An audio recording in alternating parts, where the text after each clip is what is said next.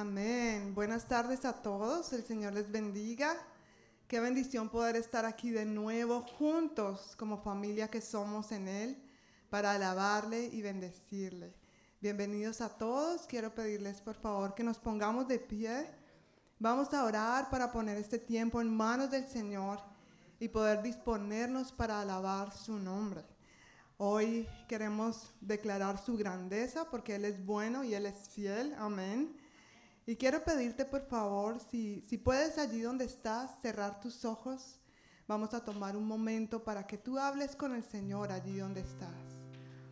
Él ha prometido que donde hay dos o tres reunidos en su nombre, ahí está Él en medio de nosotros. Así que vamos a tomar un momento para orar, para que con tus propias palabras puedas darle gracias al Señor. Gracias.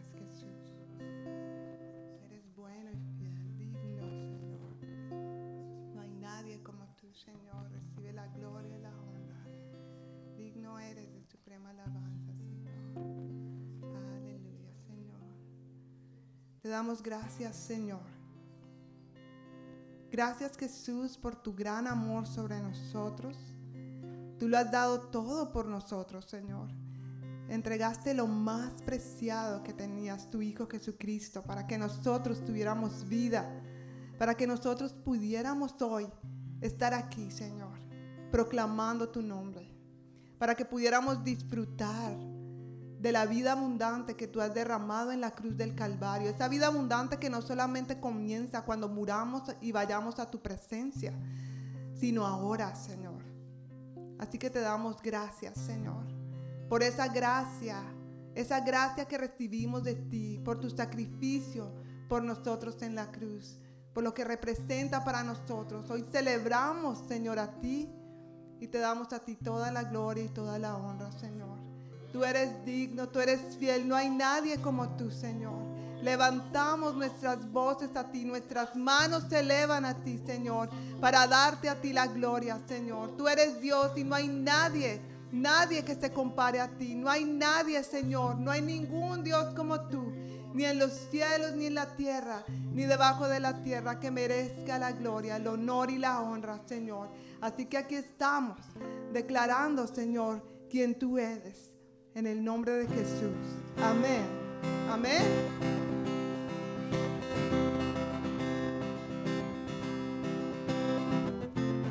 ¿Quién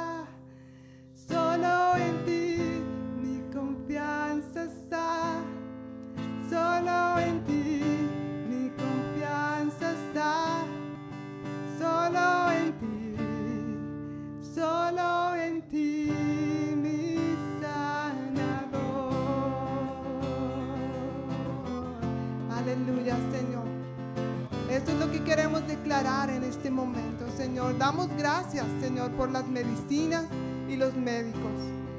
Pero nuestro mayor baluarte es tu palabra, es tu verdad. Es lo que tú has prometido para nosotros, Señor. Por eso en este momento declaramos sanidad sobre cualquier enfermedad en este lugar. Declaramos de tu aliento, Señor. Declaramos de tu bálsamo en el nombre de Jesús. Oramos en este momento, no pidiendo, sino declarando lo que tú ya nos has dado, Señor. La autoridad para creer que tú has muerto en la cruz del Calvario para sanar toda enfermedad, para sanar y liberar al cautivo, para darnos salvación, salud y libertad, Señor. Así que en este momento declaramos tu libertad, declaramos tu paz, declaramos tu salud, declaramos tu shalom en el nombre de Jesús, declaramos tu sanidad. Y si hay algún dolor ahora mismo que sea fuera de este lugar en el nombre de Jesús. Declaramos, Señor, tu salud en el nombre de Jesús sobre nuestros cuerpos. Gracias, Señor, te damos. Gracias, Señor. Gracias, fortalece nuestra fe, Señor, que a veces es desafiada por lo que ven nuestros ojos. Ayúdanos a creer lo que tú nos has dicho. Gracias, Señor. Sobre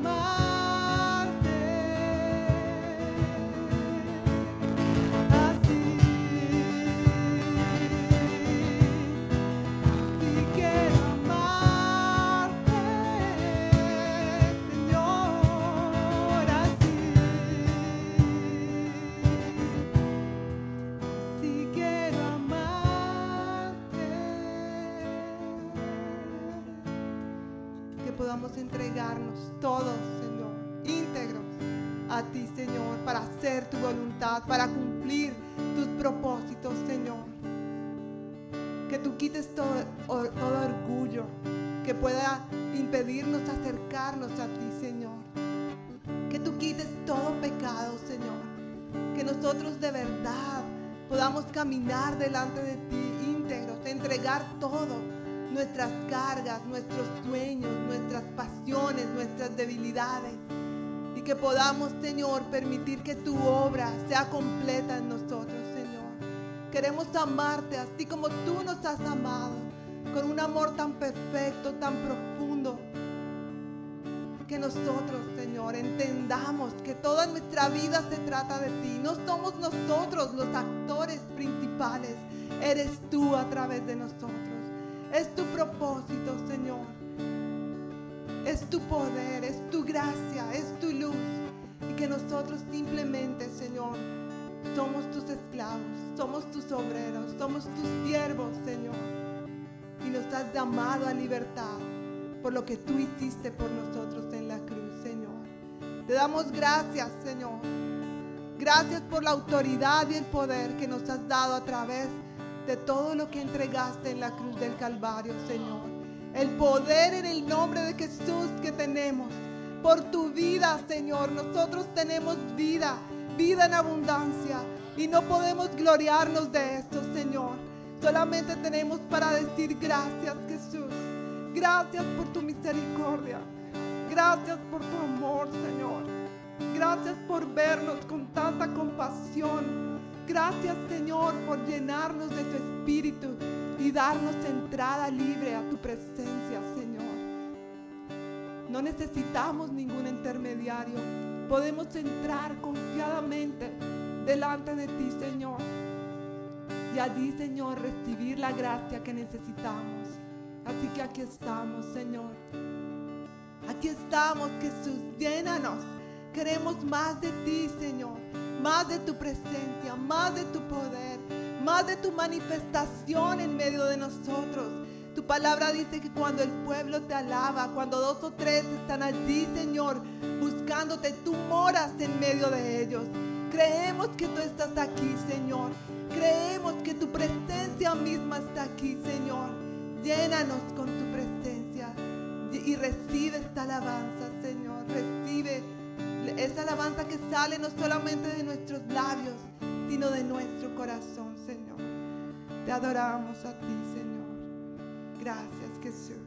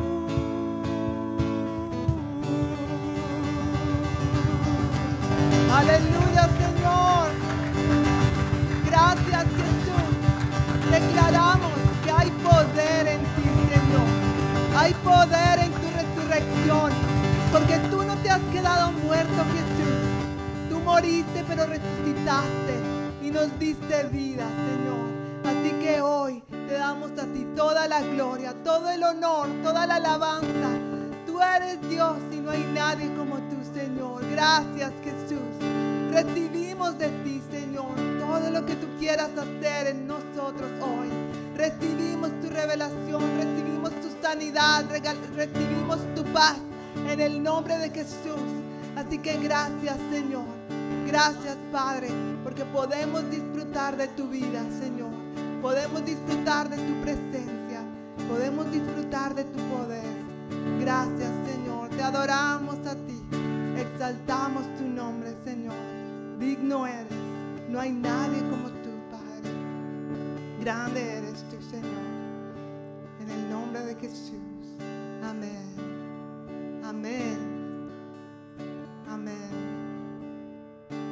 esta misma actitud de alabanza y adoración, vamos a recoger los diezmos y las ofrendas declarando la bendición de Dios sobre todo lo que Él nos ha dado y reconocer que nosotros somos administradores, ¿verdad?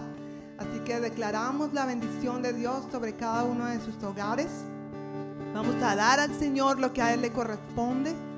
Y su palabra dice, traed todos los diezmos a las polí y haya alimento en mi casa. Y probadme, dice el Señor, si no abriré las ventanas de los cielos y derramaré bendición hasta que sobreabunde. Amén. Amén.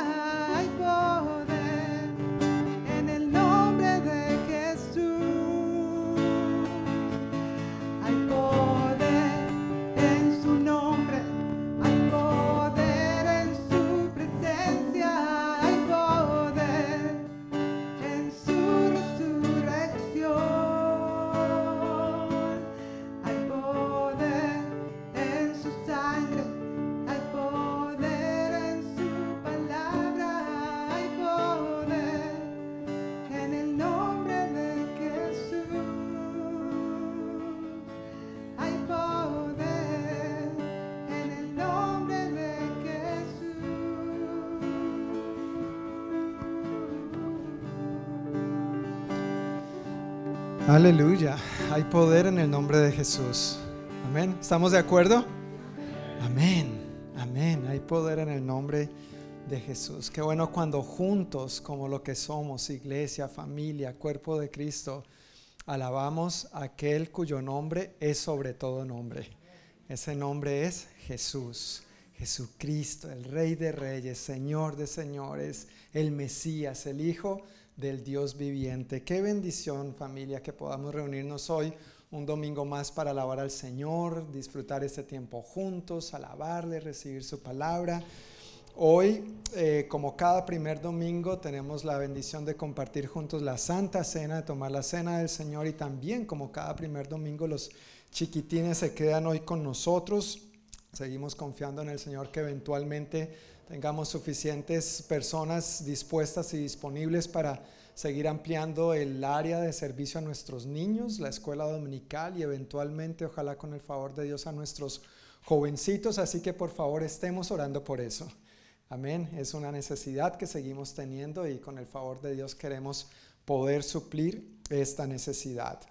Antes de entrar a la palabra el día de hoy, quiero compartir un único anuncio que tenemos para hoy, pero eh, también quisiera asegurarme si todos recibieron a la entrada su hojita de notas, todos tienen su hojita, si no tiene su hojita, por favor levante su mano para que le entreguemos una. Deje la mano levantada, por favor, para que ahí nuestra querida hermana Anita nos haga el favor de, de entregarle una hoja.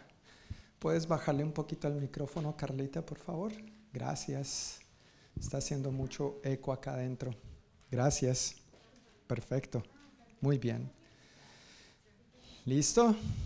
Todos tienen su hojita. Bueno, por un lado recuerde que están las notas del bosquejo del sermón, de la prédica del día de hoy. Espero que eso sea de, de, aliento, de ánimo, que lo pueda conservar con usted y servirle para repasar, ojalá, en el transcurso de la semana. Y por el otro lado, hay un calendario con las actividades regulares que tenemos como congregación. En ese calendario puedes ver que el único anuncio que especial que tenemos para este mes, además de la clase de introducción a la Iglesia del Noroeste que tuvimos el viernes, es la reunión de mujeres. A ver, ¿cuántas mujeres hay aquí? Exacto, levanten la manito, levanten la manito, bien en alto. Yo sé, no les voy a dar nada en este momento, pero quería verla solamente. Pero ya las parejas tuvimos reunión de parejas, los hombres tuvimos reunión de hombres, esa reunión de hombres estuvo bien chévere, buena comida, como les dije, subo hasta costillitas. Yo no sé si las mujeres van a tener costillitas, pero eso va a estar tan bueno, eso va a estar tan bueno que yo hasta quiero venir. Para servir, para servir, para ayudar, solo para aclarar, solo para aclarar. Pero hermanas, no se pierdan esa reunión. Aparte en ese tiempo, esto va a ser el viernes 15 de abril, es decir, en dos viernes, primeramente Dios, de 7 a 8 y media de la noche aquí en el salón de al lado, el banquet room. Entonces, si mujer, hermana, preciosa de Dios, todavía no te has anotado en la hojita, queremos pedirte el favor que te anotes para saber cuántas costillitas, no mentiras, para saber cuántos, cuántos materiales y cosas debemos tener preparadas y por supuesto la, comida, calcular todos los detalles que esto implica. Entonces, a la salida, por favor recuerda, y estas hojitas están en la entrada de la capilla, y ahí escribe simplemente tu nombre y tu número de teléfono para poder entonces saber con cuántas eh, personas vamos a necesitar, para cuántas personas vamos a necesitar estar preparados esa noche. Entonces voy a pedir el favor a Anita si nos puedes poner estas hojitas ahí a la entrada en la capilla, por favor. Y ya sabes, Anita, la que no firme, que no salga. Exactamente, Exactamente. así, con amor, voluntariamente, dedocráticamente. Así somos aquí, todo voluntaria, amorosamente. Todo por las buenas, amén. Muy bien, Brígido, todo por las buenas. Y hablando de Brígido, el hijo se bautizó hoy, caramba. Felicidades, otro otro importante paso que este jovencito está tomando en el Señor, hoy en nuestro servicio, en uno de nuestros servicios en la mañana de la congregación americana tuvieron bautizos y pues ahí el joven dijo y vino, bueno, este es mi momento, ¿sí o no? Ya es hora, ya había aceptado a Cristo hace rato, ya se estaba demorando, hermano. o lo hace o lo hace, así también, voluntariamente voluntariamente, amorosamente, pero qué bendición cuando tomamos esos pasos de fe y de obediencia. Esperamos que nosotros, la congregación hispana, pronto también podamos programar nuestros bautizos y festejar, celebrar esta bendición cuando vemos que estos hermanos toman estos pasos de, de obediencia. Así que Dios te bendiga por tu obediencia. Es un paso importante y trascendental. Así que para adelante con el Señor. ¿Listo? Para atrás ni para coger impulso, hermano. Ya el mundo no tiene nada que ofrecerte Cristo tiene todo por delante para ti. ¿Oyes? Amén. Amén. Pues hermanos, ya entrando en la palabra, eh, ahí tienen sus notas y a manera de introducción, el párrafo que está comenzando dice que hoy, como cada primer domingo del mes, tomamos juntos la cena del Señor. Normalmente leemos un pasaje al, respecto de los varios que encontramos en, en las escrituras sobre esto y reflexionamos brevemente, pero hoy yo quisiera desglosar uno de estos pasajes de una manera un poquito más amplia y tratar de profundizar un poquito más en el significado y la invitación que nos hace el pasaje que hoy vamos a estar viendo. El título del mensaje de hoy es El recordatorio y la celebración de la mayor victoria. El recordatorio y la celebración de la mayor victoria. Y quiero pedirles que abran sus Biblias en Primera de Corintios capítulo 11 versículos 17 al 34. Primera de Corintios 11 17 al, 20, al 34. Y antes de continuar, mientras ustedes se ubican, olvidé algo muy importante que hacemos nosotros también y es darle la bienvenida a las personas que nos visitan por primera vez. Por aquí tenemos a alguien que nos está visitando, ¿verdad? Bienvenido. ¿Cómo, cómo es su nombre? Don José Luis, bienvenido, bienvenido. ¿Quién le invitó? Ah, mi hermano también. Mi nombre es John Martínez. Entonces, si se olvida de mi nombre, lo perdono, pero no de mi apellido, porque es Martínez, al igual que el amigo que lo invitó, su hermano. ¿Oyó? Mucho gusto, don José Luis, bienvenido. Y atrás también tenemos a alguien que hace un tiempito había venido, pero después no había. Bienvenido de nuevo, ¿no es cierto? Aquí el caballero. Sí, y atrás, y atrás la dama. ¿No es cierto? Bienvenidos, Dios les bendiga, qué bueno que estén con nosotros hoy, qué bueno que estén aquí para juntos compartir este tiempo en el Señor. Oh, sí, Javier, Javier, otro aplauso para Javier también, caramba. Javier, ¿cómo se me olvida mi compatriota colomboamericano? Yo, no soy, bueno, de Sudamérica, pero colombiano. Ustedes me entienden. Pero Javier, bienvenido, bienvenido. Ah, perdón, Adiel, Adiel, perdón, gracias por la corrección Álvaro, Álvaro, ese sí me lo sé, Adiel. Adiel, bienvenido. Ok, pues ya estamos en Primera de Corintios, capítulo 11. ¿Sí o no? Ok, ahí estamos. Pues, ¿qué les parece si oramos una vez más, poniendo este tiempo en manos del Señor, antes de proceder a la, a la lectura? Padre amado, muchísimas gracias por tu palabra. Gracias por lo que hemos podido hacer el día de hoy, Señor. Gracias que nos has traído con bien a este lugar. Te hemos alabado. Y ahora nos disponemos, Dios, una vez más para recibir tu palabra. Estamos agradecidos contigo y por el privilegio de recibir tu palabra. Nos disponemos en espíritu, alma y cuerpo para recibirla y para recibir todo lo que tú tienes para nosotros. Yo pido, Señor, que durante este tiempo manifiestes tu gracia una vez más, de una manera especial, sobrenatural y sobrecogedora sobre cada uno de nosotros, trayendo una revelación y un entendimiento más profundo de quién tú eres y de lo que tú has hecho por nosotros. Gracias por tu gracia, Dios. Gracias por tu presencia en nosotros y con nosotros. Estamos conscientes de que estás aquí y yo, Señor, de manera especial reconozco mi profunda necesidad de ti y de tu gracia para compartir tu palabra adecuadamente. Ayúdame, Señor. En el nombre de Jesús. Amén. Amén. Bueno, en la carta del apóstol Pablo a los Corintios eh, hay varios aspectos interesantes. Hay mucho que resaltar de esta carta y mucho que la iglesia hoy en día podemos y debemos aprender. Principios de la palabra inmutables y que siguen siendo aplicables para nosotros. Algunos de esos aspectos que el apóstol Pablo trató para ellos siguen siendo relevantes para la iglesia hoy en día, como todo en la palabra está relacionado con nosotros hoy en día también. Y hay algunos aspectos por los que él elogia a la iglesia en Corinto, pero llega el punto donde ya les empieza esa, en el amor de Cristo, ¿no? Les empieza a llamar la atención, a corregir y a decirles, bueno, en esto ya Permítanme decirles que no los puedo elogiar y les llama la atención muy claramente, explica por qué y entonces hace una invitación al respecto. Y esto tiene que ver con el pasaje que vamos a ver hoy y el asunto de la celebración de la Santa Cena. Entonces ahí en Primera de Corintios capítulo 11 vamos a comenzar leyendo la primera parte del versículo 17 al 22, que comienza diciendo precisamente eso. En las siguientes instrucciones, no puedo elogiarlos. Los había elogiado, si empezamos a leer desde el primer versículo, les elogia por permanecer en sus enseñanzas y tratar de mantenerse fieles a lo que Él les había enseñado y a lo que Él les había instruido.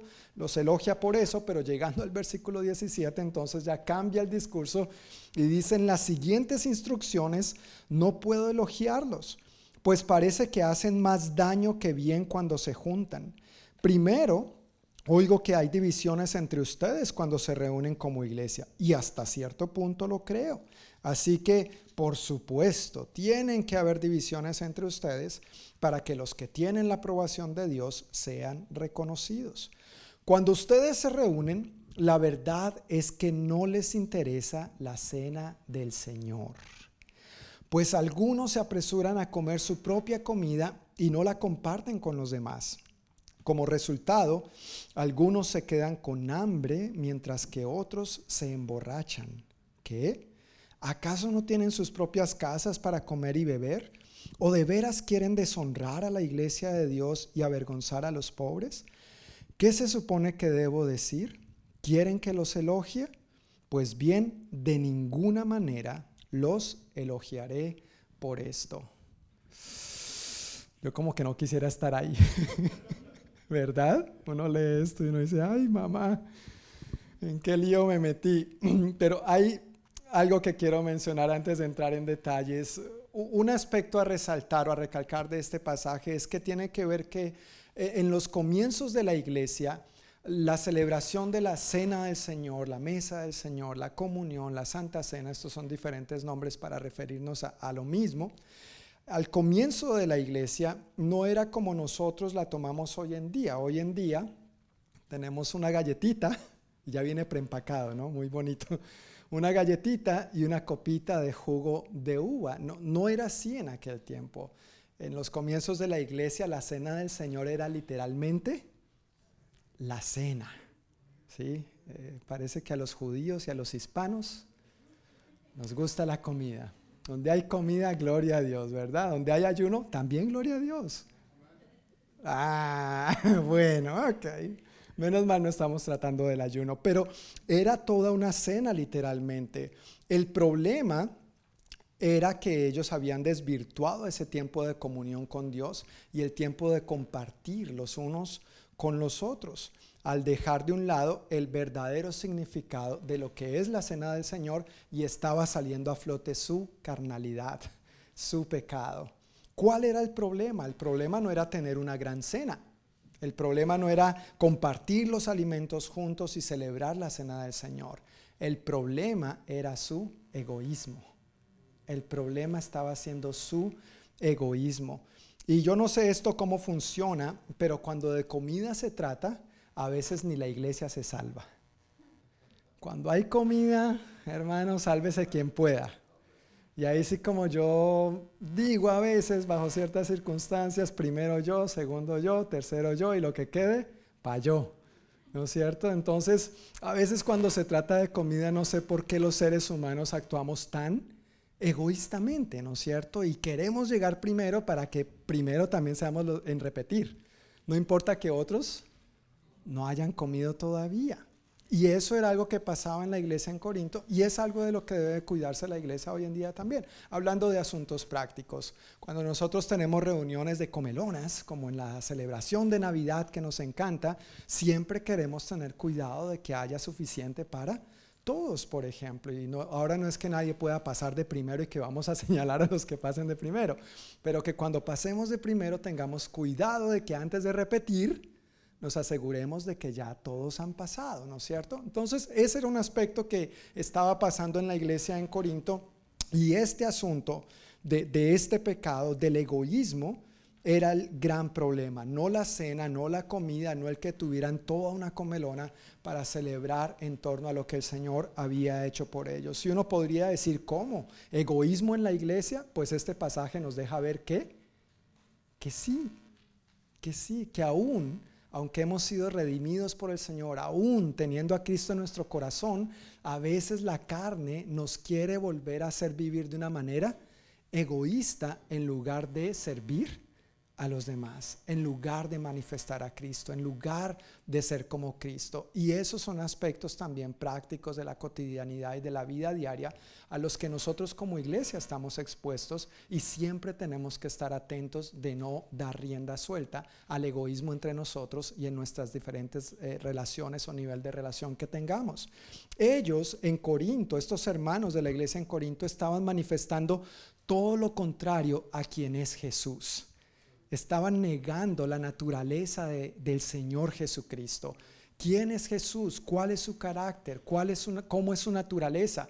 En Filipenses capítulo 1, sin perder primera de Corintios 11, quiero pedirte que vayas conmigo a Filipenses capítulo 1 y vamos a leer, perdón, Filipenses capítulo 2, vamos a leer versículos 1 al 11. Allí describe muy bien el apóstol Pablo acerca de la naturaleza, el carácter de, nuestro Señor Jesucristo y cómo nosotros debemos imitarle a Él. Filipenses capítulo 2, versículos 1 al 11. ¿Estamos allí? Ok. Dice así, y estas primeras preguntas que el apóstol Pablo está haciendo son preguntas retóricas, es decir, la respuesta es sí a estas preguntas. Entonces, cuando yo haga la pregunta, vamos a hacer algo, ustedes van a responder sí, ¿ok? Muy bien. Recuerda, al final hay cafecito y pastel. Al final. No hay dona hoy, lo siento. ok, aquí vamos. ¿Hay algún estímulo en pertenecer a Cristo? Sí, es decir, ¿hay algo bueno en pertenecer a Cristo? Por supuesto que sí, ¿no es cierto? ¿Existe algún consuelo en su amor? ¿Tenemos en conjunto alguna comunión en el Espíritu? Sí, claro que sí. ¿Tienen ustedes un corazón tierno y compasivo? Sí, amén, por fe, así sea por fe, pero digamos que sí. Esperamos en el Señor que sí, ¿verdad? No perfecto, no, no perfectamente tierno y compasivo. Yo, yo reconozco, yo no siempre soy perfectamente tierno y compasivo, no siempre respondo con ternura y compasión, pero por la misericordia de Dios estoy en proceso. ¿Sí me entiendes? Y, seguramente tú te sientas identificado también, ¿verdad? Pero la respuesta es sí, por la gracia de Dios, sí, en Cristo Jesús, sí. Entonces continúa diciendo el apóstol Pablo en el versículo 2, como estas respuestas son sí, háganme verdaderamente feliz, poniéndose de acuerdo de todo corazón entre ustedes, amándose unos a otros y trabajando juntos con un mismo pensamiento y un mismo propósito. No sean egoístas. Ta, ta, ta, No sean egoístas. No traten de impresionar a nadie, sean humildes, es decir, considerando a los demás como mejores que ustedes. No se ocupen, no se ocupen solo de sus propios intereses, sino también procuren interesarse en los demás. Entonces, ahora esto se ve así. Es decir, háganlo de la siguiente manera, es lo que el apóstol Pablo está tratando de decir. Versículo 5 tengan la misma actitud que tuvo Cristo Jesús. Y aquí empieza a describirlo. Aunque era Dios, recordemos, Jesús es Dios. Jesús es Dios. Aunque era Dios, no consideró que el ser igual a Dios fuera algo a lo cual aferrarse. En cambio, renunció a sus privilegios divinos, adoptó la humilde posición de un esclavo y nació como un ser humano cuando apareció en forma de hombre, se humilló a sí mismo en obediencia a Dios y murió en una cruz como morían los criminales. ¿Era Jesús criminal? Por supuesto que no, pero murió como morían, como eran ejecutados los criminales en aquel entonces. Versículo 9. Por lo tanto, Dios lo, Dios lo elevó al lugar de máximo honor y le dio el nombre que está por encima de todos los nombres. La canción que estábamos cantando hace un momento, ¿verdad?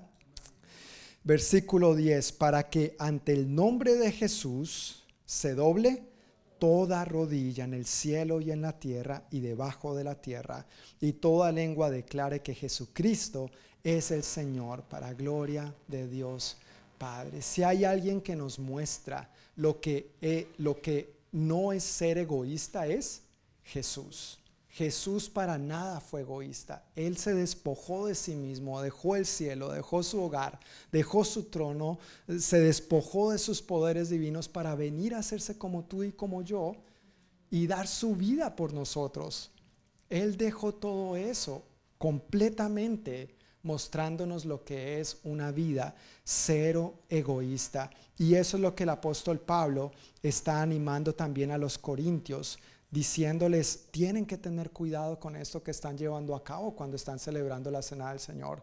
Les interesa más bien cada uno comer su propia comida, no importando lo que pasa con los demás. Volviendo a Primera de Corintios, capítulo 11, en estos versículos que estamos tratando, 17 al 22, vemos que entonces, ¿cuál era el resultado de la actitud egoísta de estos hermanos en Corinto? Pues algunos se quedaban con hambre Leímos eso, ¿verdad? Algunos se quedaban con hambre. Es decir, cada uno traía su buen pavo, su buen pollo, su buen pescado, puerco, lo que... No, ellos no comían puerco, perdón. Pero su buena comelona y, no importaban los demás. Si, si tú no tienes, si, si tú llegaste tarde, lo siento por ti, yo me voy a comer todo esto. Y entonces estaban cayendo muy probablemente no solamente en un pecado de egoísmo, sino también en gula, lo cual también la Biblia habla al respecto de esto, ¿no es cierto? Otro resultado que vemos de esta actitud egoísta es que algunos hasta se emborrachaban. Los cristianos, los creyentes, sí. No debería ser, ¿verdad? Y menos cuando hablamos de la cena del Señor. Yo creo que esa es una de las razones por las cuales no damos vino, sino jugo de uva. No fermentado, que después si alguien tiene problemas con el alcohol, obviamente queremos ser respetuosos y cuidadosos de eso y no ser una piedra de tropiezo, ¿no es cierto? Pero en aquel entonces el, vino era normal. De, hecho, si uno va a Europa, eh, la gente consume vino normalmente. Yo sé que entre algunos de nosotros por nuestra procedencia o crianza, familia, gente que tuvo problemas de alcohol o aún el mismo crecimiento que hayamos tenido en la iglesia, a veces el, el vino es demasiado condenado, pero la Biblia es muy enfática en decir no se embriaguen, no que no consuman vino. Ahora, si uno con una copita de esta se embriaga, entonces no debe tomar ni siquiera esta copita. Pero no, no era el caso de ellos. El caso de ellos era que tenemos, no era solamente el pollo, el pavo, sino también el vino. Y hágale, no, ¿y qué están? Celebrando la cena del Señor, agradeciendo lo que Jesús hizo por nosotros. Dios le bendiga, hermano, Dios le bendiga. Acepte a Cristo, arrepiéntase de sus pecados. O sea, qué, qué incongruente, ¿verdad? Qué incongruente. Nos da risa, pero es incongruente. Ahora, eso mismo pasa en cualquier otra área en la que nosotros decimos venga Cristo, pero la gente está viendo otras cosas en nosotros. Está viendo lo contrario. Igualmente tenemos que cuidarnos en esas áreas. Esto era evidente, era visible, era notorio para todos, pero hay otras cosas que no lo son tanto. Y por eso caminar rectamente delante de Dios, caminar íntegramente delante de Dios, caminar como la Biblia lo llama en santidad. Y Hebreos nos invita a que sea una santidad progresiva. Es tan importante porque no solamente son nuestras palabras, sino nuestro estilo de vida lo que los demás ven. Cuando nosotros vivimos de esta manera, entonces lo que decimos es respaldado por lo que nosotros vivimos. Y eso tiene valor. En últimas, el resultado de la actitud egoísta de los hermanos en Corinto, dice ahí en esa porción que leímos, deshonraban a la iglesia de Dios y avergonzaban a los pobres. Mira que no era solamente algo que estaban haciendo en contra de Dios, sino que a quien estaban deshonrando, a la iglesia. ¿Quién es la iglesia? Los creyentes, y al final vamos a ver eso muy claramente también, estaban deshonrándose unos a otros y estaban deshonrando o avergonzando a los pobres. Claro, como toda iglesia y como toda sociedad, hay gente que tiene más recursos que otros, ¿sí o no? Todos aquí no tenemos los mismos recursos, ni las mismas experiencias, ni la misma eh, formación académica, ni el mismo empleo, ni los mismos ingresos, ¿sí o no? Eso pasa en países comunistas, entre comillas. La iglesia no es comunista, aunque la Biblia nos invita a tener el mismo sentir y todo en común en torno a Cristo Jesús. No se trata de comunismo, ni de socialismo, ni de un sistema político de gobierno. Se trata de que tengamos nuestras cosas en común en torno a Cristo Jesús.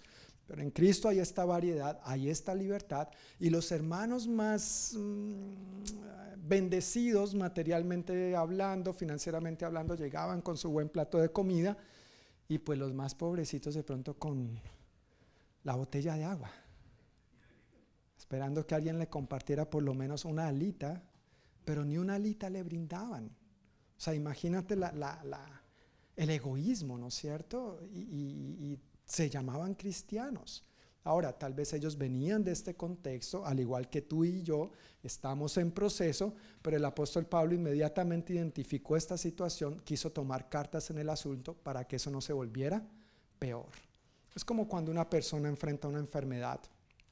Entre más pronto se enfrente la enfermedad, entre más, entre más pronto se acuda al médico y se tenga un diagnóstico de la situación, más rápido se puede curar, más rápido se puede atacar. En la iglesia sucede lo mismo.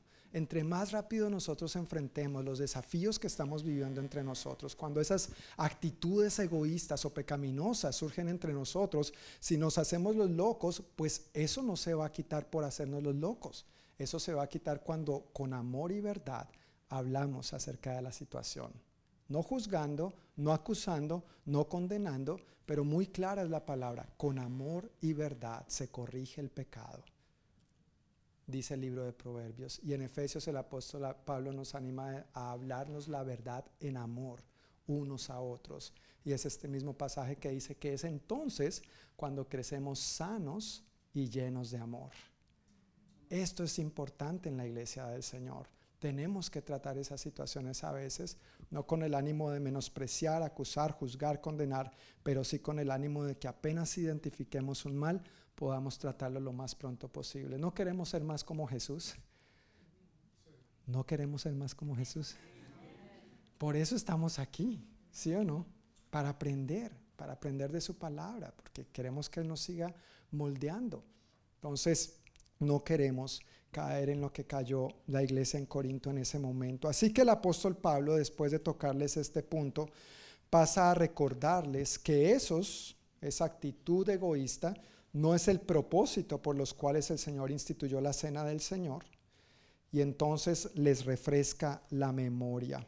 El verdadero significado es lo que vemos en los versículos 23 al 26. Versículos 23 al 26 de Primera de Corintios 11 dicen así: Pues yo les transmito lo que recibí del Señor mismo. La noche en que fue traicionado, el Señor Jesús tomó pan y dio gracias a Dios por ese pan. Luego lo partió en trozos y dijo, esto es mi cuerpo, el cual es entregado por ustedes. Hagan esto en memoria de mí. De la misma manera, tomó en sus manos la copa de vino, perdón, tomó en sus manos la copa de vino después de la cena y dijo, esta copa es el nuevo pacto entre Dios y su pueblo, un acuerdo confirmado con mi sangre. Hagan esto en memoria de mí todas las veces que la beban, pues cada vez que coman este pan y beban de esta copa, anuncian la muerte del Señor hasta que Él vuelva. Estamos esperando que el Señor vuelva. La iglesia de Cristo cree que Cristo vuelve por su iglesia y que su iglesia partirá con él. Amén. Eso creemos, eso esperamos y eso estamos anhelando. Cuando el Señor instituyó la Santa Cena, eso tuvo lugar en una festividad judía muy importante llamada la Pascua. Y eso está en tus notas. Hay dos pasajes a los que hace alusión. Uno es Lucas, capítulo 22, 7 al 23. No lo vamos a leer aquí por cuestión de tiempo, pero te recomiendo si tienes tiempo en casa, puedes leer ese pasaje de este Evangelio. Y el otro que tienes ahí anotado es todo el capítulo 12 de Éxodo, donde se habla eh, detalladamente acerca de la festividad de la Pascua, las instrucciones que el Señor dio a su pueblo. Ahora yo quiero mencionar que el hecho de que Jesús hubiera instituido la Santa Cena en la festividad de la Pascua no fue por accidente, no fue coincidencia, fue a propósito. Eso tiene una razón de ser y tiene un significado. Resumiéndote un poquito Éxodo capítulo 12, vemos que la Pascua consistió en que por instrucciones del Señor, cada familia hebrea debía sacrificar un corderito. Debía comer el corderito. Menos mal no era solo sacrificarlo, debía comerlo, pero la sangre debía untarla en el marco de la puerta. ¿Para qué? Para que cuando pasara el ángel de la muerte, entonces el hijo mayor de ese hogar, de esa casa, de esa familia, no fuera asesinado por el ángel de la muerte. Esto fue llegando al final del llamado de atención de Dios a Faraón para que dejara ir a su pueblo. Faraón, libera a mi pueblo. Y el faraón, sí, sí, sí. Y después no, no, no, a que sí, a que no, a que sí, a que no. Entonces pasaron lo que conocemos como las siete plagas de Egipto. No, las diez. Las diez plagas. Si tú lees Éxodo antes del capítulo 12 vas a contar diez plagas, no siete.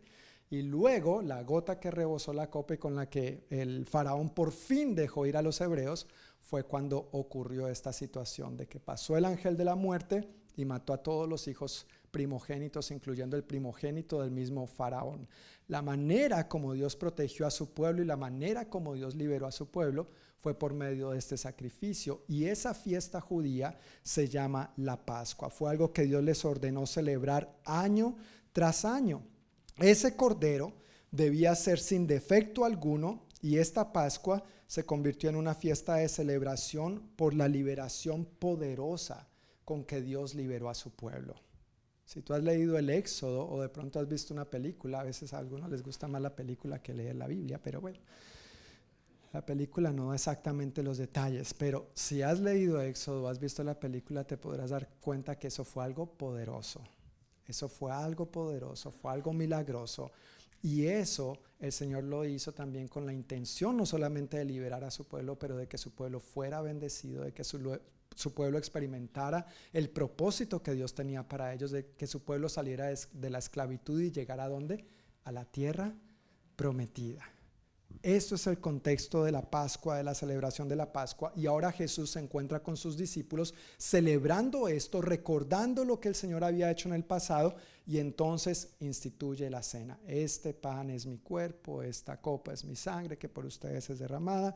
Lo que acabamos de leer y leemos en los evangelios. Ahora, Juan el Bautista se refirió a Jesús como el Cordero de Dios que quita el pecado del mundo. Entonces en la festividad de la Pascua vemos que era un corderito y ese corderito tenía que ser bien cuidado, sin defecto alguno. Y ahora vemos en el Nuevo Testamento que este cordero es Jesús.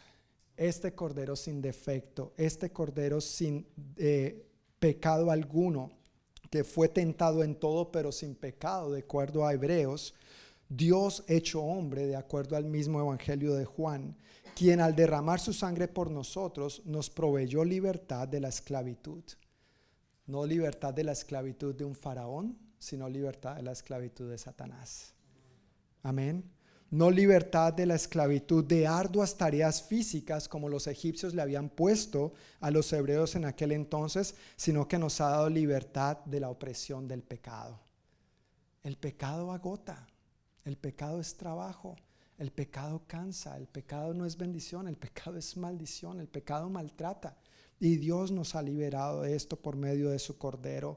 Él nos liberó de una vida pasajera y sin esperanza para darnos una vida con propósito y eterna. Nuestra vida no se limita a esta tierra. Nuestra vida no se limita a los años de vida que Dios nos conceda en esta tierra. Nuestra vida tiene un propósito y un destino eterno en sus manos. Gloria a Dios. Eso es lo que ha provisto el Cordero de Dios que quita el pecado del mundo. La Santa Cena, mis queridos hermanos, al igual que aquella Pascua, es motivo de que festejemos con gran celebración lo que hemos recibido. Es motivo de que celebremos con gran celebración la victoria, la libertad y la vida eterna que Dios nos ha dado. Hay un regalo y una vida, una victoria muy real que nosotros recordamos, que nosotros celebramos y que nosotros proclamamos cuando celebramos la cena del Señor. Esto es la vida abundante que Él ganó por nosotros y para nosotros. Al tomar la Santa Cena, al tomar esta galletita y este jugo de uva, en fe nosotros nos estamos apropiando de las bendiciones que Jesús obtuvo para nosotros nos apropiamos diciendo, sí, amén, yo creo Jesús en lo que tú hiciste y en lo que tú ganaste para mí, gracias a tu crucifixión, gracias a tu muerte, gracias a tu sepultura, pero gracias a tu resurrección. Recordemos que Cristo sí fue crucificado, Cristo sí murió, Cristo sí fue sepultado, pero Cristo resucitó y a este Cristo resucitado es que nosotros honramos y glorificamos.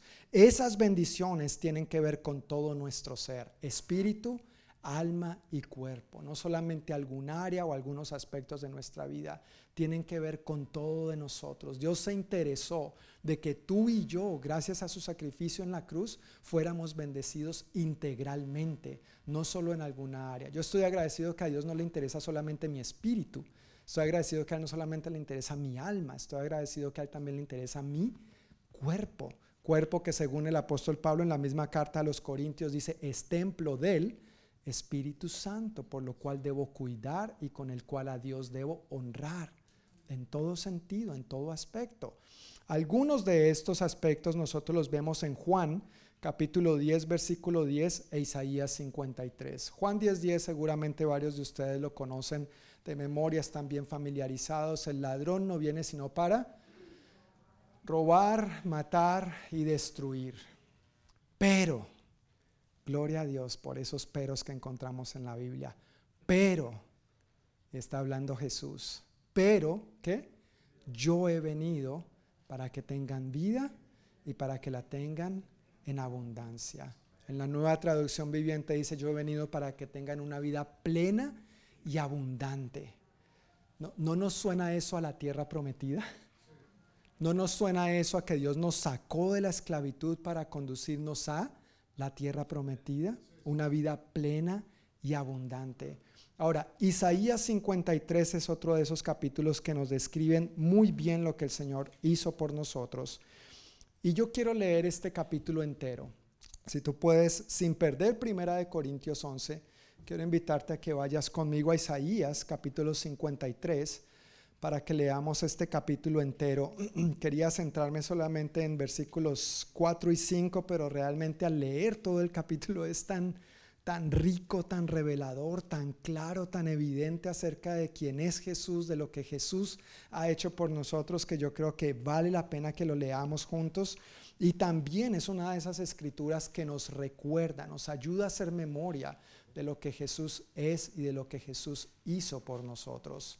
Mientras llegan a Isaías 53, recordemos que esto fue escrito por el profeta Isaías como una revelación de parte de Dios, inspirado por el Espíritu de Dios, alrededor de unos 700 años antes de que eso pasara.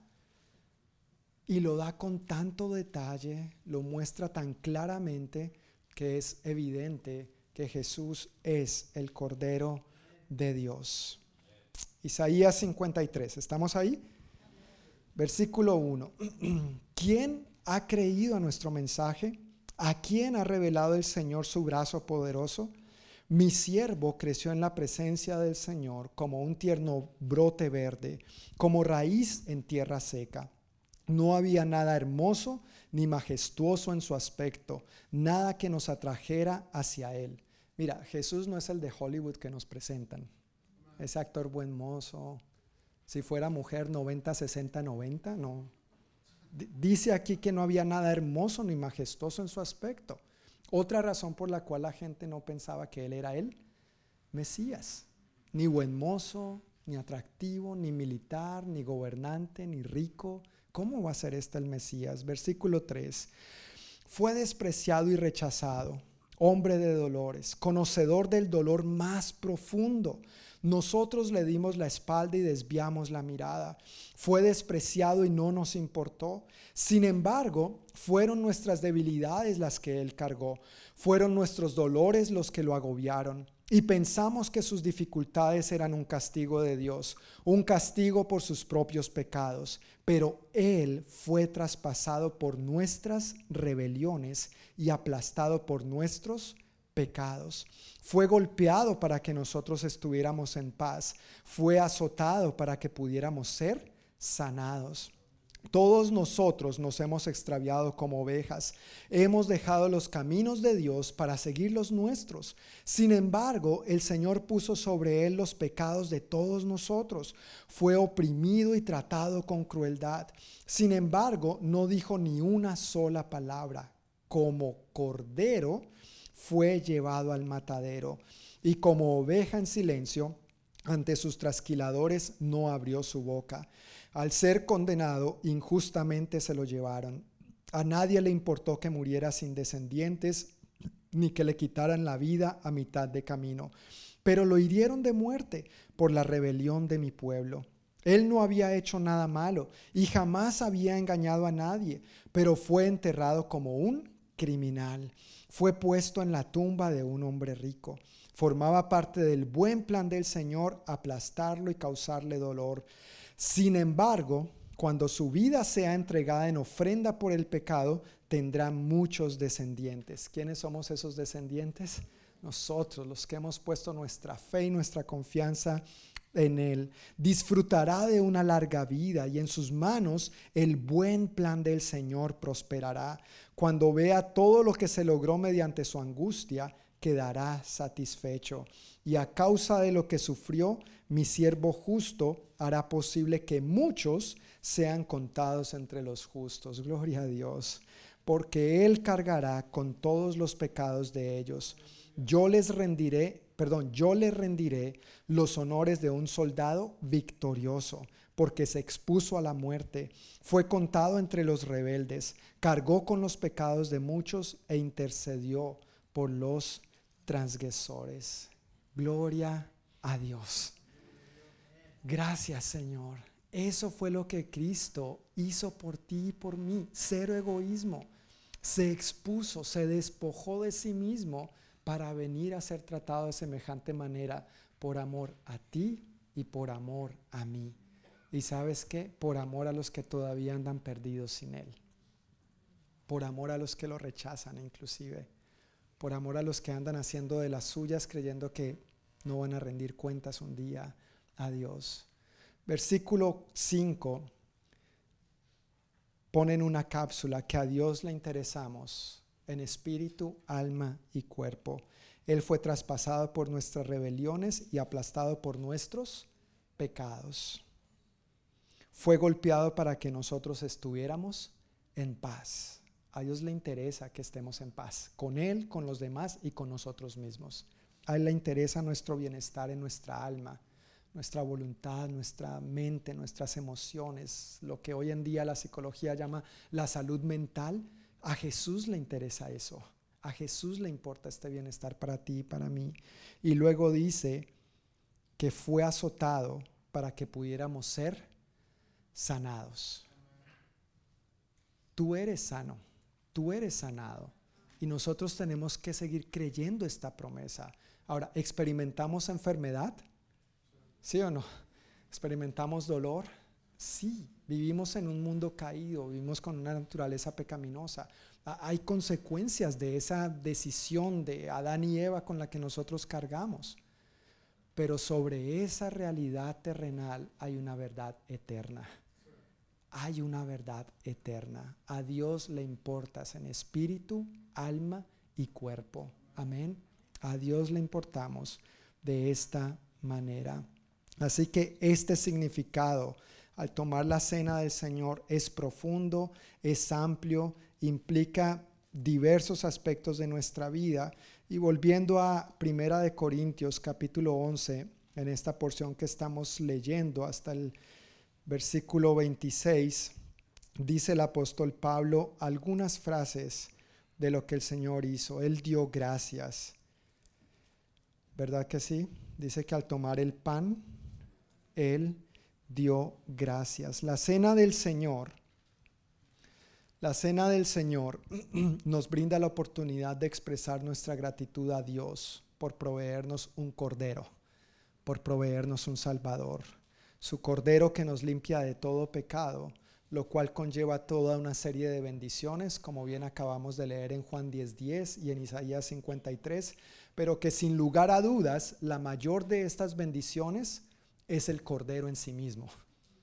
La mayor de las bendiciones es Jesús en sí mismo. No es tanto lo que Él nos da, es lo que Él es. Y en Él tenemos que poner nuestra mirada, el autor y consumador de nuestra fe. No son sus bendiciones lo que consuman, perfeccionan nuestra fe, es Jesús. En Él pongamos nuestra mirada y demos gracias a Dios por Él. El pasaje sigue mencionando que el Señor Jesús tomó pan, lo partió en trozos y dijo, esto es mi cuerpo, el cual es entregado por ustedes. ¿Por quiénes? Por nosotros. De la misma manera, tomó en sus manos la copa de vino después de la cena y dijo, esta copa es el nuevo pacto entre Dios y su pueblo, un acuerdo confirmado con mi sangre. Si hay un nuevo pacto, si Jesús estableció un nuevo pacto es porque había uno viejo el viejo pacto, el pacto anterior, era basado en la ley. El nuevo pacto, gracias al cuerpo y a la sangre de Cristo, a entregar su vida por ti y por mí, y sellar eso, este nuevo pacto se basa en su gracia. En su gracia. Gracia significa regalo no merecido o favor no merecido. Eso es, tú y yo no lo merecíamos, tú y yo no lo merecemos, nunca lo vamos a merecer, nunca vamos a ser lo suficientemente buenos para que Dios diga, ah, debo entonces pagarle con mi perdón. Es un regalo y un regalo simplemente se acepta o se rechaza. Y una vez aceptado se cuida, se valora, se agradece y se comparte. Este regalo es Jesús. Tiene nombre propio, se llama Jesús. Jesús hizo lo que tú y yo no podíamos hacer y nos da como un regalo lo que no podíamos merecer. Quiero leer esta frase una vez más. Jesús hizo lo que tú y yo no podíamos hacer y nos da como un regalo lo que no podíamos merecer. Es por gracia, es por gracia, no por obras para que nadie se gloríe, como el mismo apóstol Pablo dice en Efesios capítulo 2. Continúa diciendo este pasaje que además de dar gracias y de tomar el pan y tomar la copa de vino, dijo, hagan esto en memoria de mí hagan esto en memoria de mí. Mira, una característica que tenemos los seres humanos es que a veces nos olvidamos muy fácilmente de las cosas. Todo el tiempo. Gracias, mi hermano Brígido. Buena opinión. No lo espera, no le pagué, no le dije nada, no le prometí donas ni ese tipo de cosas, pero gracias, estamos conectados en el Espíritu. ¿Perdón? Es la verdad, sí Señor, nos olvidamos de mucho. Ahora tal vez con lo siguiente que voy a decir, Modesta te va a dar el codo. Por ejemplo, muchos esposos, yo sé, recuerdan la fecha del aniversario.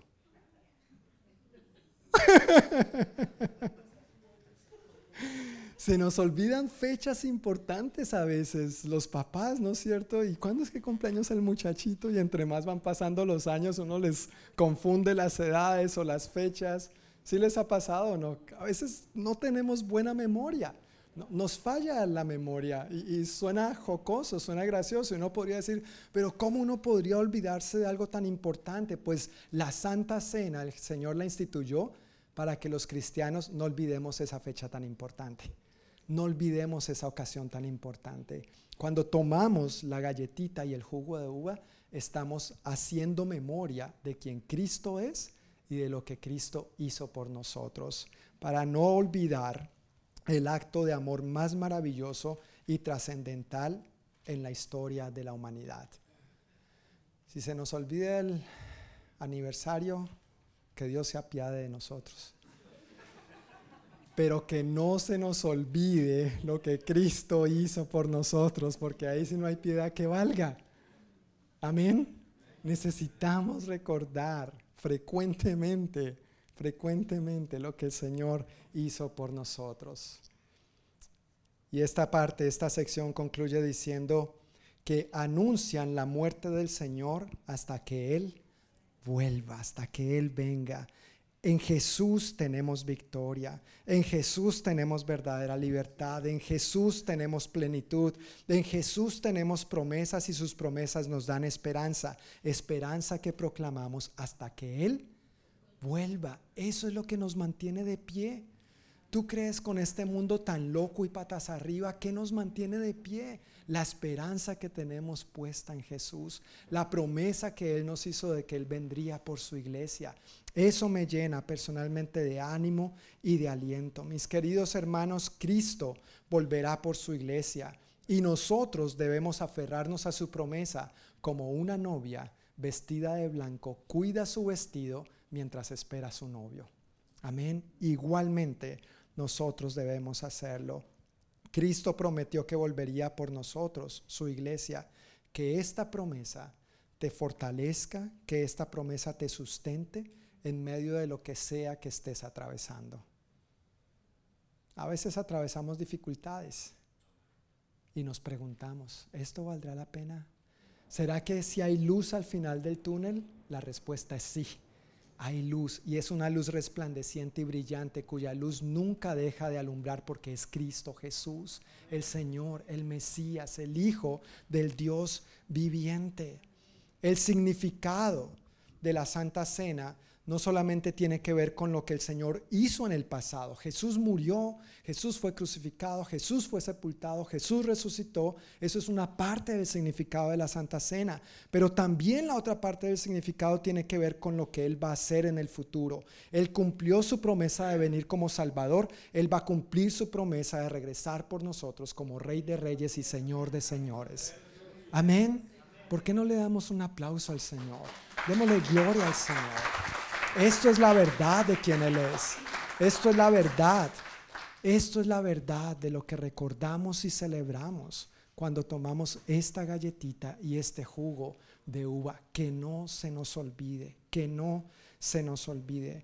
Por último, versículos 27 al 34 en Primera de Corintios 11, versículos 27 al 34, entonces encontramos la invitación del apóstol Pablo a la iglesia en Corinto e invitación que tiene que ver con nosotros. Hemos visto el problema, hemos visto el verdadero significado. ¿Cuál era el problema? El egoísmo. Nosotros tenemos que cuidarnos en este tipo de situaciones, el verdadero significado y ahora vamos a ver a qué nos invita el apóstol Pablo. Versículos 27 al 34 dice, por lo tanto, cualquiera que coma este pan o beba de esta copa del Señor en forma indigna, es culpable de pecar contra el cuerpo y la sangre del Señor. Por esta razón, cada uno debería examinarse a sí mismo antes de comer el pan y beber de la copa. Pues si alguno come el pan y bebe de la copa sin honrar el cuerpo de Cristo, esto tiene un doble significado. El cuerpo de Cristo se refiere al cuerpo que Él entregó, la vida que Él entregó, pero el cuerpo de Cristo somos la iglesia. ¿Recuerda lo que estaban haciendo? Deshonrando a la iglesia de Dios y avergonzando a los hermanos pobres. Entonces, si alguno, dice aquí, ¿dónde me quedé?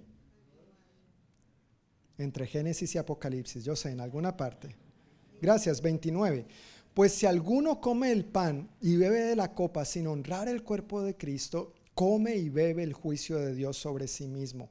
Esa es la razón por la que muchos de ustedes son débiles y están enfermos y algunos incluso han muerto.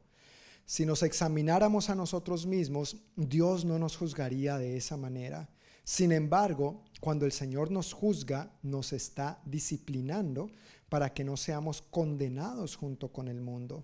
Así que, mis amados hermanos, cuando se reúnan para la cena del Señor, espérense unos a otros. Si de veras tienen hambre, que cada uno coma en su casa, a fin de no traer juicio sobre ustedes mismos cuando se reúnan.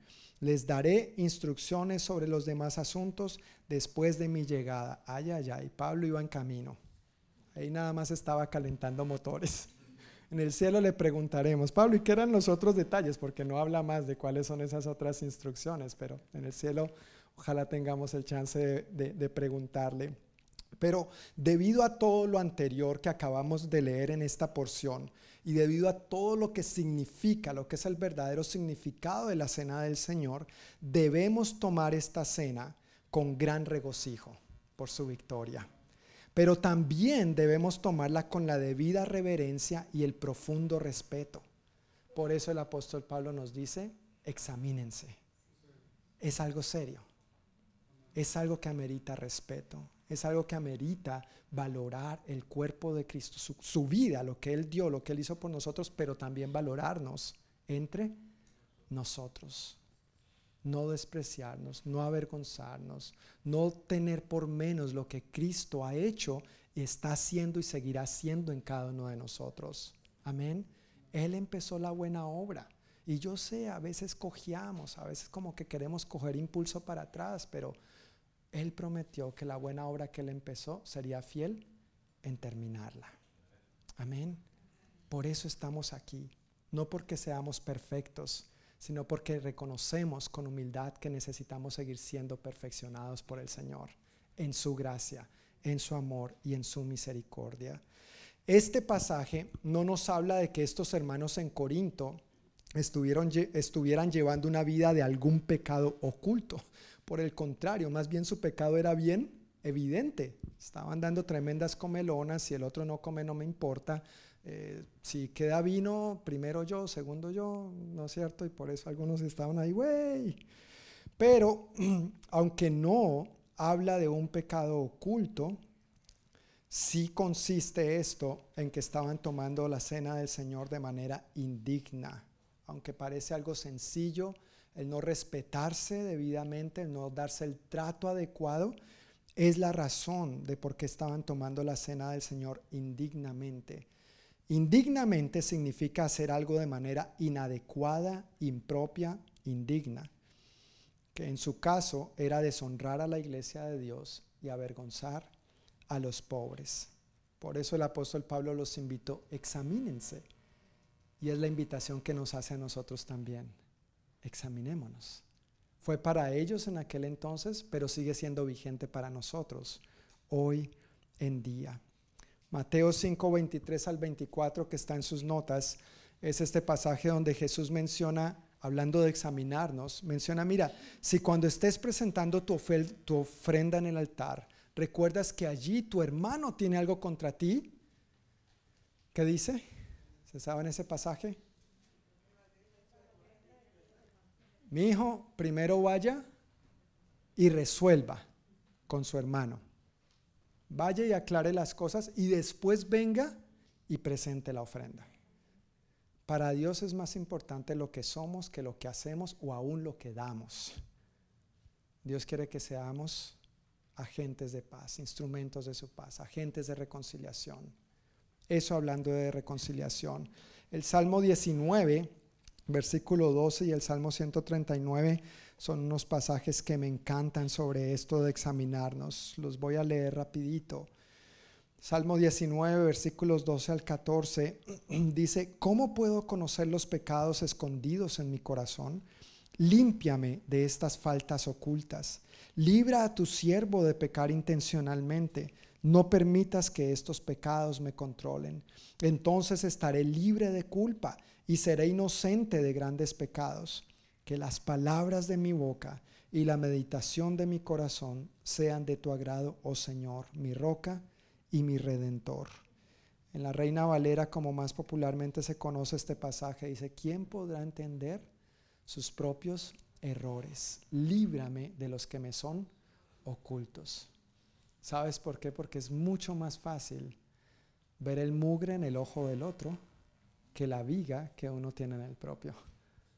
El Señor sabía, el salmista sabía, Pablo sabía. Por eso nos dice, examínense, examinémonos.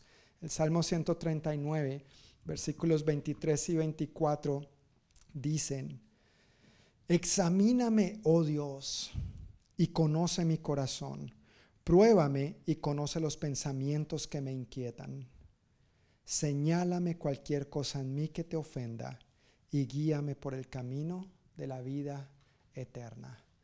No sé tú, pero yo necesito que el Señor me esté examinando constantemente. Porque cada uno tendemos a pensar que estamos bien, que somos lo suficientemente buenos y rectos y correctos y a veces caemos en la altivez, el orgullo, el egoísmo de que los demás deberían ser más como yo. En lugar de que todos necesitamos ser más como Jesús. Necesitamos que el Señor nos examine. Necesitamos con corazón humilde rendirnos a Él día a día y decirle, Señor, aquí estoy. Examíname, chequéame, revísame. ¿Hay algo de lo que no me esté dando cuenta? Muéstrame para arrepentirme y ser más como tú. ¿Hay algo que está haciendo que me acerque de manera inadecuada a la cena del Señor?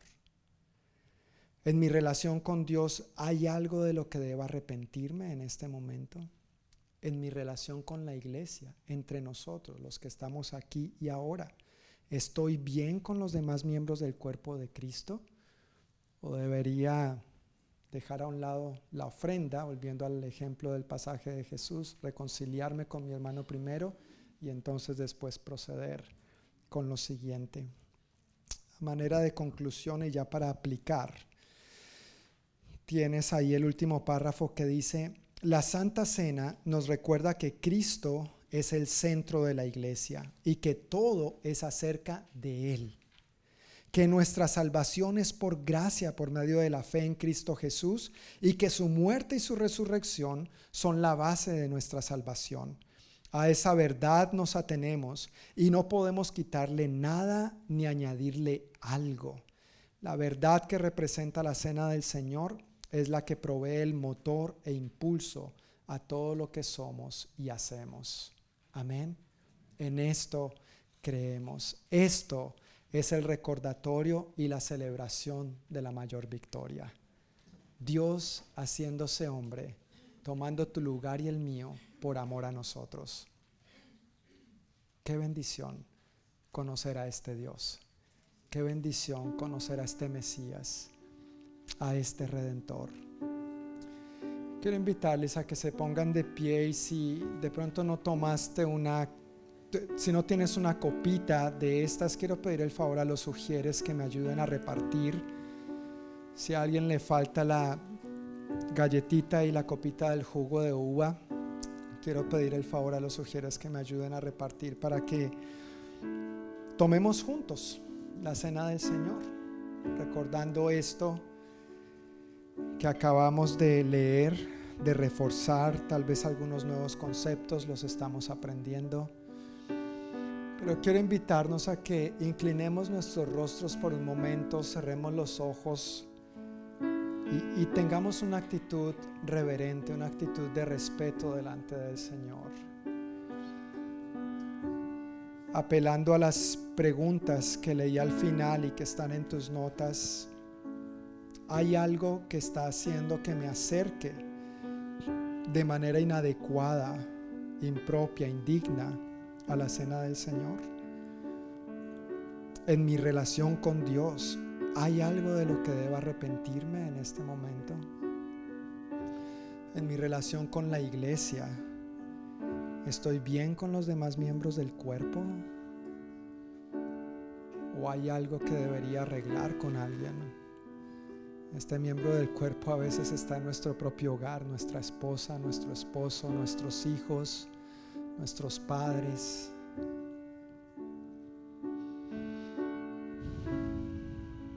Señor, ¿quién podrá entender sus propios errores? Líbranos de los que nos son ocultos. Espíritu Santo, ven y examínanos en este momento. Nos disponemos para ti, examínanos, examínanos. Conoce nuestro corazón, pruébanos y conoce los pensamientos que nos inquietan. Y en tu gracia, señálanos cualquier cosa en nosotros que te ofenda y guíanos por el camino de la vida eterna. Gracias Señor. Examínanos Dios, háblanos en este momento. Queremos tener nuestro corazón y nuestra vida, nuestros pensamientos limpios y rectos delante de ti y delante de los demás. Queremos tomar esta galletita y tomar este jugo de uva dignamente, Señor.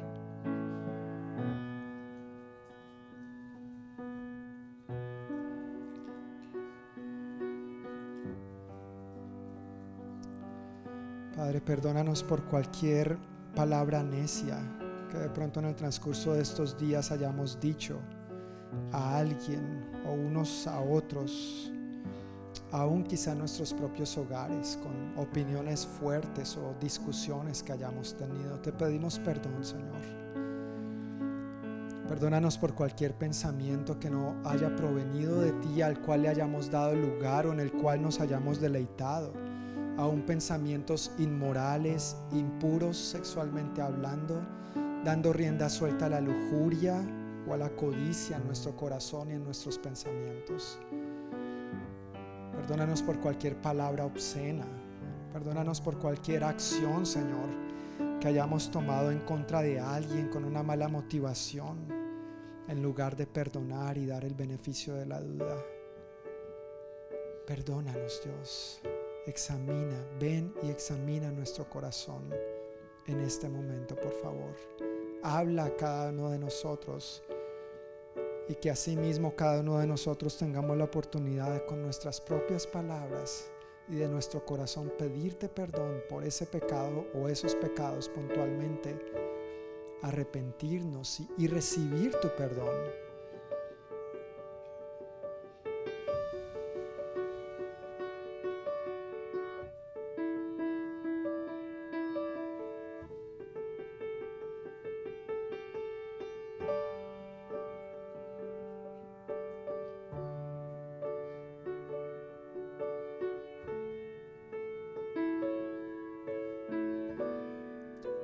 muchas gracias que tu palabra dice que si alguno confiesa sus pecados, tú que eres fiel y justo nos perdonas y nos limpias de toda maldad.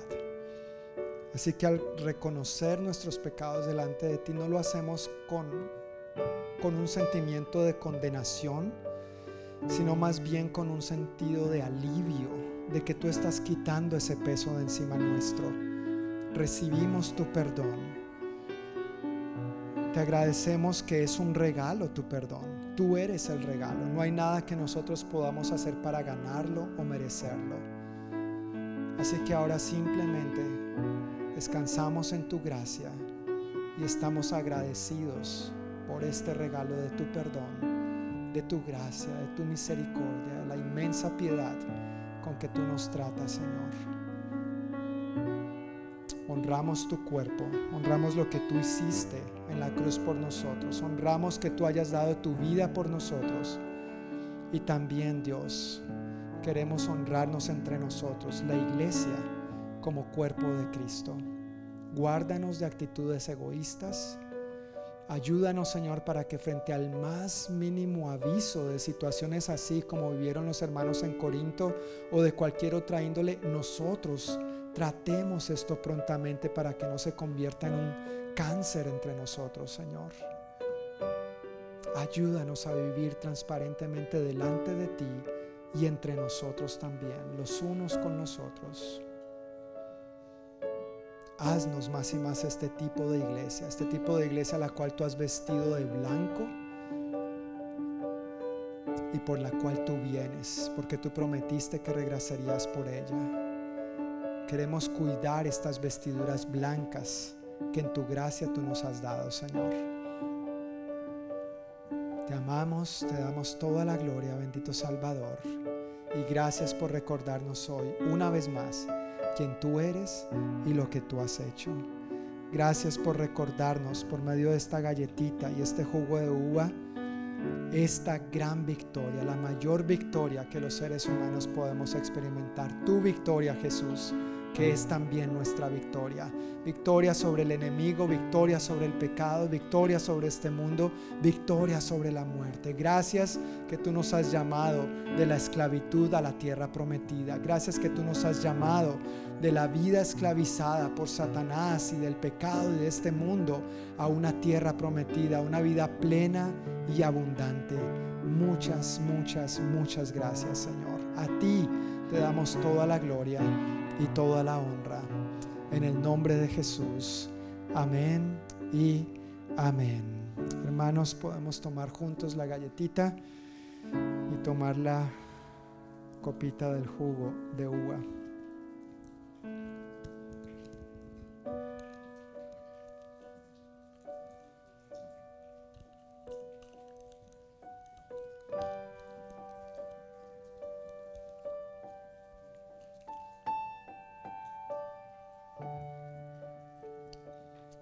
Tomarla, recuerda también que es la provisión de Dios para todas las áreas de tu vida, en espíritu, alma y cuerpo. El pago para el perdón de nuestros pecados, el pago para que tuviéramos paz, el pago para que fuéramos sanados. ¿Cuál es tu necesidad en este momento? Aquí está representado. Y en fe nos apropiamos de esto. Amén. Que el Señor les bendiga, amada iglesia, amada familia, que tengan una semana en victoria y el próximo fin de semana nos volvemos a ver con el favor y la bendición